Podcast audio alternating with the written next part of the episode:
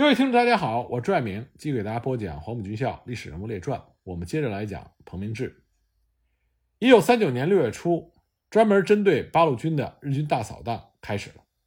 在扫荡之前，彭明志、吴法宪他们就得到消息说，日军的这次扫荡集中了近六千的兵力，从徐州、夹沟、宿县等地分七路向苏鲁豫支队进行合围，下定决心要把苏鲁豫支队彻底搞掉。最少也要把他们撵出徐州东南地区，解除对金浦路的威胁。过去呢，苏鲁豫支队还没有经历过这样大规模的扫荡，当时支队部只剩下了彭明志、吴法宪、田维阳三个人。他们三个人研究之后一致认为，要应付日军的这次扫荡，就必须把部队集中到四面都有山的铜山县张山集和楚兰集一带去。当时呢，苏鲁豫支队刚刚南下。还没有开展挖抗日沟的活动，日军一来扫荡，他们在平原地区没有什么依托，而日军的汽车和坦克就可以畅通无阻。在这种情况下，要准备反扫荡，必须要依靠山。张山集、楚兰集一带四面都是山，虽然山不是很高，但是总比平地要好得多。彭明志随即就发出了命令，命令部队立刻全部集中在张山集和楚兰集地区。当天晚上。部队经过一夜的急行军，全部到达了指定位置。刚刚部署完毕，发现日军的坦克和汽车一路就浩浩荡荡的开了过来。很快，将近六千人的日军的快速部队就包围了张山集和楚兰集。除了步兵之外，日军还配置了五十多辆汽车、二十门大炮和两辆坦克。按照战前的部署，苏鲁豫支队四个大队各挡一方。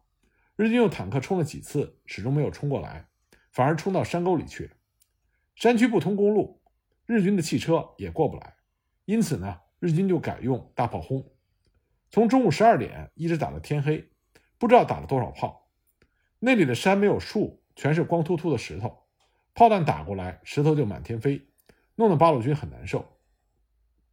当时彭明志、吴法宪、田维阳三个人各在一块石崖下，用电话指挥部队，各支队伍凭借着紧急筑起来的工事，独立顽强地抵抗敌人。就这样呢，日军发起的几次攻击都被八路军打了下去，一直到晚上，日军始终都没有能够前进一步。八路军守住了这个山区。那么，当黑夜来临的时候，彭明志就提议突围。突围之后，回到金浦路西去，西面的萧县、永城都是八路军的根据地，往东不行，因为那里的地形不熟，对八路军不利。彭明志的这个意见就得到了吴法宪的赞同。因此呢，他们当即安排全支队分三路突围，一大队、二大队各一路，三大队和七大队一起为一路。支队部随着一大队跟进，二大队断后。天黑之后，他们派侦察部队下山侦察，发现前来围攻的七路日军中，有四路已经按照原路返回了，只有三路日军还没有走。村子里也没有动静，日军的包围圈出现了空隙。八路军迅速地从日军的空隙中穿插行进。因为队伍没有什么辎重，都是轻装，很容易就突了围。日军还在那里打炮，可是八路军已经走到日军的后面了。他们随即就加快了脚步，整整走了一个晚上，从夹沟越过了金浦路。因为日军抽调兵力围攻八路军，所以这里的防守空虚是一个空当。一过金浦路，天就大亮。夹沟的西面有一个叫做黄藏峪的山地，山里有一个大寺庙，庙前有个大森林。过了金浦路之后，彭明志他们考虑部队打了一整天，又接连两个晚上都在赶路，就把二大队放在了黄桑峪的口子上警戒，让其他部队在森林中稍事休息。不料还没等八路军吃上饭，日军已经跟踪前来。听到枪响，部队顾不得吃饭，就冲上了山顶。彭明志当时下了死命令，要二大队无论如何也要在山口守住。日军是拼命的攻，二大队坚决抗击。连续打退了日军的几次冲锋。由于战场是在山区，日军的坦克和汽车无法前进，而山背后是八路军的根据地，因此呢，八路军在二大队顽强阻击的掩护之下，支队主力很快就撤回到了王白楼地区，回到了根据地。经过两天一夜的阻击，八路军终于脱离了日军的包围圈，彻底粉碎了日军的七路围攻。那么前来围攻的日军全部退回了据点。这一仗呢？是苏鲁豫支队独立作战以来伤亡最严重的一次战斗，全支队伤亡了近六百人，当然是伤的多，牺牲的少。不过二大队政委蔡元兴被炮弹击中，牺牲了。除此之外，还牺牲了一批连排干部。在整个作战中，彭明志表现的指挥若定，非常的沉着。本来呢，日军的这次七路围攻，兵力和武器装备都远超八路军，而且呢，把八路军看成了心腹大患，不把八路军撵走，他们不会放心，所以才会下定决心发动这么一次大扫荡。因此，对于八路军来说，这一仗非常难打。当时彭明志的身体不好。而梁兴初又不在，但他始终和吴法宪和田文阳一起坚持了两天一夜，最终指挥部队突出了重围，打破了日军精心布置的七路围攻。战后呢，吴法宪由衷的称赞彭明志这次指挥的非常好，但是彭明志却说：“政委，你不要说这个话，这次我没有搞好，伤亡了这么多人。”吴法宪非常公平的说：“还要怎么好啊？想把日军全部消灭那是不可能的。”他们都是机械化部队，武器装备好，行动迅速。主要是我们的伤亡大了一点，这是个损失。不过我们把伤病员都弄回来了，而且经过这一次战斗，我们尝出了滋味，知道日军的大扫荡是怎么个扫荡法，小扫荡又是怎么个样子。这种经验对于我们之后进行反扫荡很有意义。经过这次作战，彭明志和吴法宪的合作也更加融洽。吴法宪后来说，这次作战之后。他觉得彭明志在打仗方面很有经验，沉着稳重，从不冒失，是一个非常称职的军事指挥员。彭明志非常注意炮兵的建设。当时在苏鲁豫支队，他们经过调查，扒到过一门山炮。彭明志于是就组建了一个炮兵连。因为缺少炮弹，这门山炮平时舍不得用，但是在打汉奸土围子的时候就很有用。一次在河南永城，有一个汉奸的土围子。有一百多条枪，就是不开门也不投降。彭明志就下令调来了山炮，结果对着城门打一炮，他们就吓得乖乖开门缴了枪。一九三九年五月间，幺五师的代师长陈光到湖西就传达了中央关于苏鲁豫支队向陇海路以南发展的指示。支队长彭明志和政治部副主任郭成柱率领支队部和二三大队以及独立大队进到陇海路以南、金浦路以西的萧县。阳山、永城、宿县一带开辟根据地，而留在湖西地区坚持斗争的是原来挺进支队改编的苏鲁豫支队第四大队，梁兴初兼任大队长，王凤鸣兼任大队政委。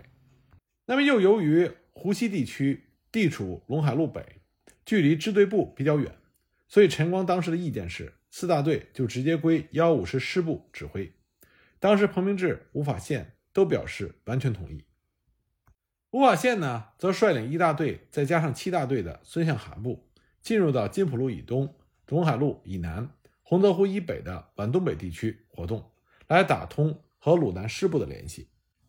幺五师师部的这种安排实际上是合理的，是希望将苏鲁豫支队分成三部分，互为犄角，相互策应，这样使得湖西、湖东连成一片。苏鲁豫皖四省结合部的二十多个县，就成为苏鲁豫支队。驰骋的战场，但这里边有一个隐患，那就是彭明志作为支队长，吴法宪作为支队政委都离开了湖西地区。那么湖西地区剩下的四大队，梁兴初是大队长，而王凤鸣则是由支队政治部副主任的身份兼任第四大队的政治委员。也就是说，在政治上，王凤鸣一个人说了算。结果几个月之后，就爆发了八路军历史上非常惨痛的。湖西肃托事件，在苏鲁豫支队分兵的时候，也就是一九三九年五月，苏鲁豫特委也进行了改组，改建为苏鲁豫区党委，也就是山东分局第五区党委，习惯上被称之为湖西区党委。主要领导成员呢，书记是白子明，统战部长王文斌，组织部长郝仲士，马肖鹏是宣传部长，孙仲文是青年部长，陈筹是政府工作部长，李毅是委员。区党委下辖湖边地委、鲁西南地委、萧县中心县委等二十多个县级单位。胡西肃托事件的发生并不是偶然的。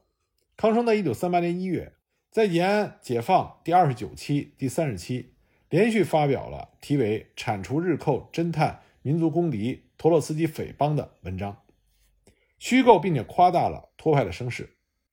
这个文章传到了湖西边区，同时呢，还有一本叫做《反托斗争》的小册子，也在党内广为流传，致使很多党内的同志对于托派都抱有一种神秘感和恐惧感，认为托派分子就是一些不可理解、不可捉摸的神秘人物，也是十分厉害的危险人物。不少人的思想就产生了混乱，甚至是疑神疑鬼，深恐在自己的身边隐藏有托派的分子。在这种思想状态下，一场突如其来的肃托事件，首先就从湖边地委发生和发展起来。湖边地委为了适应抗日武装斗争和根据地建设的需要，开办了一个干部学校，里面分军政队、民运队和青年队。干校的负责人是由地委的宣传部长。袁汝哲兼任，实际上这是一个名誉职位。干校的日常工作是交给非党教员魏定远负责，因此呢，干校内的思想政治工作比较薄弱。一九三九年夏，在临近毕业的时候，部分学员中出现了要不要服从组织分配到自己不愿意去的地方或者单位工作的议论。干校当时没有及时的发现这种思想动向，结果呢，这种不健康的思想和议论。随着毕业时间的临近，逐渐的蔓延开来。特别是从沛县来的学员，很多人不愿意留在湖边工作，想回到他们的家乡沛县去，说那里有新的共产党可以加入。同时呢，又发现学员们中有同乡会的组织。要知道，托派的源头是一直追溯到莫斯科的中山大学，而当时莫斯科中山大学第一次政治斗争所引发的原因。就是因为江浙同乡会，所以对于反托派来说，同乡会就是一个敏感词。一九三九年八月，湖边地委的领导层就发现了这个情况，他们大为惊慌，以为出了重大问题，以为是敌人的破坏造成的。由于地委书记李毅这个时候正在患恶性疟疾，不能主持地委的日常工作，他就把这件事情交给了地委的组织部长王须仁去处理。当然，王旭仁在后来的总结中被定义成混进党内的暗害分子，是以左的面目披着革命的外衣进行了破坏活动。不可否认的是，这场诉托的人间悲剧正是由王旭仁拉开了序幕。王旭仁通过所谓的调查，他发现主持干校工作的教员魏定远对于学员的某些错误言论和行为抱有同情态度，再加上魏定远之前不久。曾经在沛县工作过，与某些沛县来的学员关系密切，因此呢，王旭仁他就骇人听闻的直接断定魏定远居心不良，一定是这一潮流的背后的组织者和煽动者，所以他就对魏定远进行了审查，搜集了魏定远的材料，捕风捉影，编织了如下的主要罪状：说魏定远组织同乡会，煽起回乡运动，与姚焕敏、郝晓光等人做秘密谈话。别人一来，他就立即停止。不是党员，有时却是以党员的面目出现。工作中喜欢个人包办，不让别人插手。曾经去沛县两次，等等。很多同志后来的回忆证实，回乡工作之风并不是魏定远煽动起来的。他没有组织什么同乡会，他本身也不是沛县人。同乡会是学员们自发酝酿组织起来，只是魏定远对此表示同情罢了。可是王虚仁就根据上述这些主观定下的罪状，逮捕了魏定远。他越过军法处，独揽审讯大权，大搞逼供信，施用鞭打、坐老虎凳、灌水、电刑等残酷的刑罚，对魏定远进行了反复的折磨。结果，魏定远受刑不过，只能按照王须仁的要求承认自己是托派。但是，王须仁并不就此罢休，为了打开缺口，扩大战果。再度用刑，魏定远在王须仁的重刑威逼和引诱下，编造说托派的组织有省委、特委、县委、区委、支部、小组等，又说在湖西地区的托派组织叫做苏鲁豫边区特委，是受托派山东省委的领导，在托派苏鲁豫边区特委之下，还有铜山、砀山、丰县、沛县、金乡、鱼台、曹县等县的托派组织。另外呢，还有一个所谓的托派的外围组织——文娱工作者协会，即文协。因为文协是魏定远发起组织起来的，这就成为了王须仁进攻的重点之一。实际上，这个组织是一个人所共知的、公开的、群众性的文艺团体，可是，在王须仁的酷刑之下，就成为了托派的外围组织。因此呢，就产生了一个非常系统的、从上到下的完整的托派组织。这自然不可避免的就会牵连到很多的人。正巧呢，九月三日，祖鲁豫边区军政委员会在湖边地委驻地古亭镇开会，区党委书记白子明等在湖西中心地区活动的党政军的主要领导人都到场了。王须仁在汇报的时候胡编乱造，故弄玄虚。白子明等人听了汇报之后，认为托派的活动已经非常厉害，已经打到中国共产党内部来了，所以必须深究。因此，他们对于王须仁施用残酷的刑罚，不仅没有提出异议，反而赞赏王须仁的能干，为这个案件的恶性发展开了绿灯。这就造成王须仁更加的肆无忌惮。白子明等区党委的领导离开之后，王须仁根据对魏定远进行酷刑逼供之后所得到的材料，马上就逮捕了曹广善和郝晓光。在审讯曹广善的时候，王旭仁指名逼供。直接问他某某某是不是脱匪？曹说不是，王旭仁就一边加刑一边问是不是，直到曹广善坚持不住，说是，然后再问下一个人。为了得到更多的口供，最后他将曹广善活活打死了。而对郝晓光的审讯也是如法炮制。王旭仁拿到了这些所谓的口供，如获至宝，开始乱捕乱杀，从干校逮捕了王品三、徐中书等几个人，在审讯中。他们只承认参加过三青团，其他并没有结果。王须仁随即就把他们杀了，接着逮捕和杀害了从友军胡子良团到干校学习的两位中共党员，营长李高松和政治干部孙兴民。然后呢，又从胡子良团诱捕杀害了指导员朱广松、杨文成等。这个时候，王须仁经过策划，选定了常俊廷、史维恭作为进攻的重点。因为常俊廷是湖边地委的妇女部长，史维恭是鱼台县的县委书记。如果把这两个人打成托派，那么就可以打着肃托的旗帜杀向地委和县委的领导机关，这就可以继续扩大他所谓的战果，大批杀害党员干部。王须仁根据他连日来的捕风捉影、歪曲捏造的所谓事实，不经上级批准就逮捕了湖边地区的这两位重要的干部，非法刑讯、残酷折磨。而且他用同样的手段，又把湖边地委的宣传部长袁汝哲、地委的军事部长尹银增，还有各特务连的指导员，通通列入到脱匪名单。尤其严重者，居然把区党委的宣传部长马肖鹏、宣传部教育科长张基龙、人民抗日义勇队第二总队参谋长李发等人，也通通说成了是托派，甚至把区党委的宣传部说成了是托派的窝子。这样一来，所谓的肃托斗争。就直接发展到了湖边地委领导的内部，并且把矛头直指区党委的领导机关。那么王旭仁也有自己的靠山，他的靠山正是当时任苏鲁豫支队第四大队政委的王凤鸣。前面我们已经提到了，王凤鸣是第四大队党政一把手。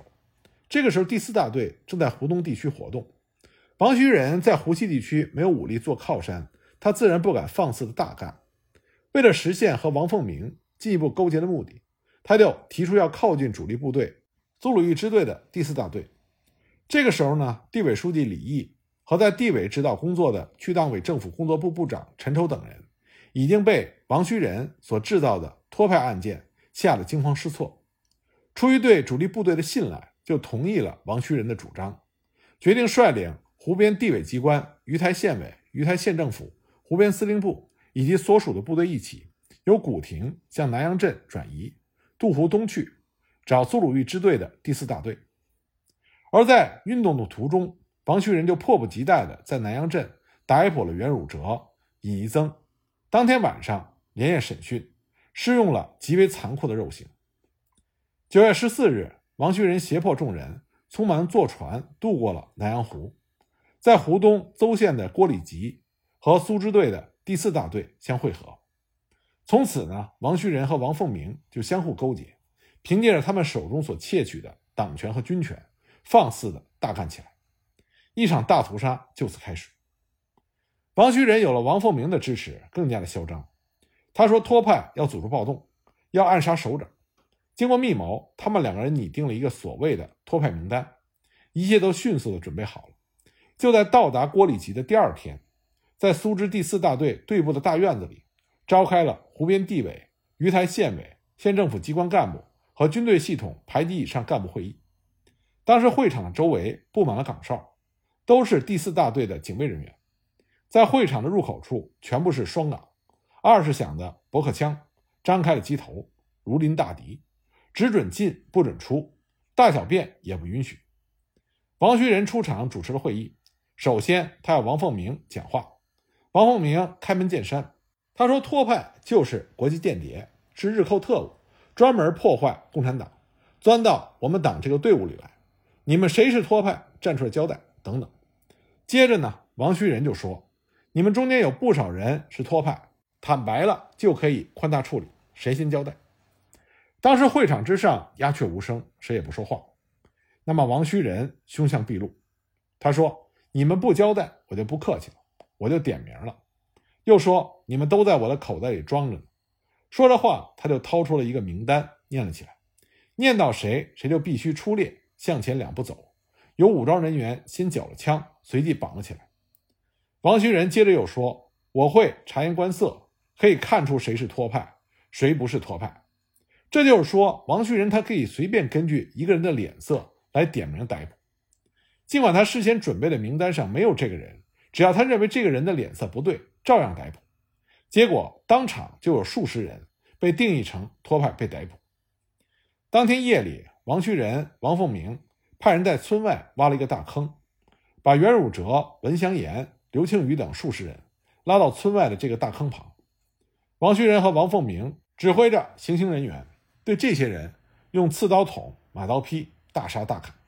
顿时，这些无辜的共产党员和抗日干部一个个高呼“共产党万岁，民族解放万岁”，有的大骂王旭仁是坏蛋，有的呢是大喊冤枉，呼喊声划破了整个夜空。这些曾经真正为了民族的解放事业赤胆忠心、英勇奋斗的共产主义战士，就这么在自己人的手里倒了下去。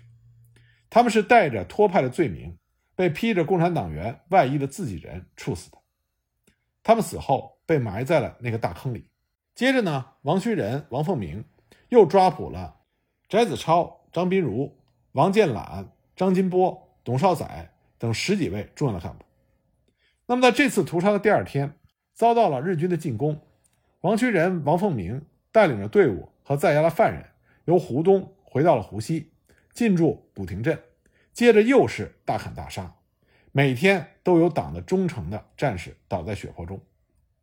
九月下旬的一个黄昏，王须仁、王凤鸣命令人把地委的军事部长尹一僧、湖边军法处处长张金波、鱼台县委宣传部长刘洪峰。